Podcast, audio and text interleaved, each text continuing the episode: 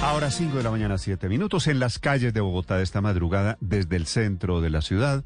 Como siempre, recorriendo las calles, el ojo de la noche, Eduard Porras. Néstor, muy buenos días para usted, buenos días para todos los oyentes de Blue Radio. Aquí está la información con los hechos más importantes ocurridos en Bogotá y el ojo de la noche se encuentra a esta hora en el barrio Santa Fe. Esta es la localidad de los mártires, estamos en pleno centro de la ciudad y les voy a contar de un grave hecho que se presentó anoche en este punto de Bogotá. Al parecer esas bandas dedicadas al microtráfico atentaron contra un joven de 17 años y contra su sobrina de 7 años dicen las versiones, porque esta persona no quiso pertenecer a esta banda de criminales, no quiso vender droga en el sector y por eso les dispararon en reiteradas oportunidades. La peor parte la llevó la niña de 7 años, quien recibió tres impactos de bala y a esta hora se debate entre la vida y la muerte en un centro médico. Esto fue lo que nos contó la abuela de las víctimas desde la localidad de Los Martes. Entonces llegó, cuando yo volteo así, venía el hombre corriendo con una pistola y mi hija le grita, no, ¿qué van a hacer? Yo dije, me mataron mi hijo, se metieron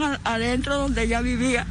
Y ahí él venía despidiéndose de la niña y le dieron los disparos. Y la niña agarró tres disparos de ahí, él agarró uno y la niña está bastante delicada de salud. Esta mujer denuncia que la Policía Nacional llegó al sitio, retuvo a varias personas señaladas de haber participado en este atentado When you need mealtime inspiration, it's worth shopping Kroger, where you'll find over 30,000 mouthwatering choices that excite your inner foodie. And no matter what tasty choice you make, you'll enjoy our everyday low prices, plus extra ways to save, like digital coupons worth over $600 each week. You can also save up to $1 off per gallon at the pump with fuel points. More savings and more inspiring flavors make shopping Kroger worth it every time. Kroger, fresh for everyone. Fuel restrictions apply.